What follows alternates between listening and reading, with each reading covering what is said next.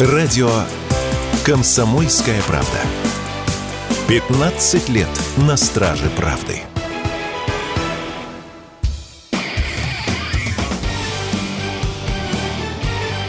Говорит полковник. Нет вопроса, на который не знает ответа Виктор Баранец.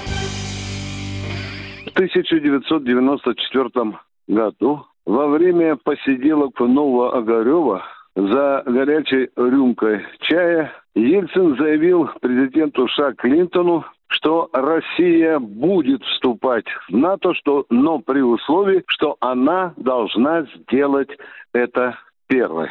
Фактически этим заявлением президент России Борис Ельцин тот самый, который произнес знаменитую в кавычках фразу в Белом доме «Боже, храни Америку», укладывал и Россию, и ее армии к ногам не только Соединенных Штатов Америки, но и всего НАТО. Ну, а теперь, как говорят в Одессе, слухайте сюды. При Козыреве, министре иностранных дел, любимце Ельцина, была даже придумана программа, называлась она «Партнерство во имя мира». Такое было у нее официальное название. Но понимающие, в чем смысл вот этого движения России в сторону НАТО, наши остроумные генштабовские генералы обозвали эту программу «Программу во имя МИДа». Потому что именно Козыревский предательский МИД в то время как раз и разрабатывал план вступления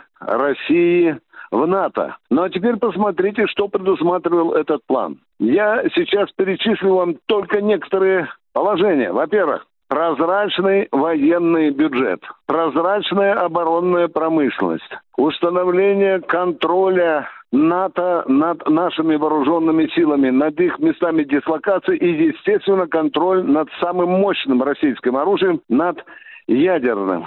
И была еще целая куча программ, которые мы должны были выполнить по воле НАТО для того, чтобы быть полноправными членами НАТО.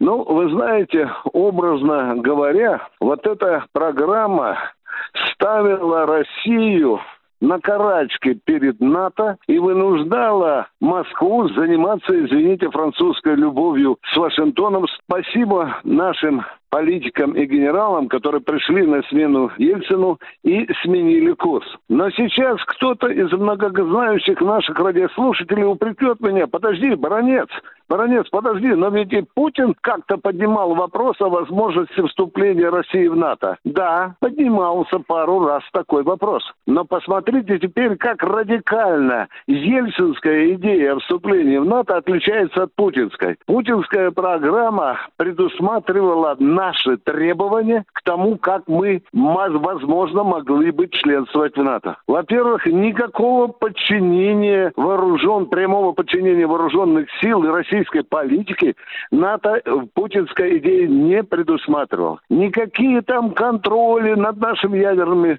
силами, никакой контроль над нашей оборонкой, над нашей армией, над нашим военным бюджетом путинской идеи не предусматривали. В этом и заключается радикальная разница идеи Ельцина от членства в НАТО и идея Путина. Вот именно поэтому, поэтому и штаб-квартире НАТО, в Пентагоне, в Белом доме не согласились с, таким, э, с такими предложениями Путина. Более того, мы же не должны забывать, что именно Путин много раз предлагал НАТО из военно-политической, запомнили, военно-политической, трансформироваться в политическую организацию. И что НАТО?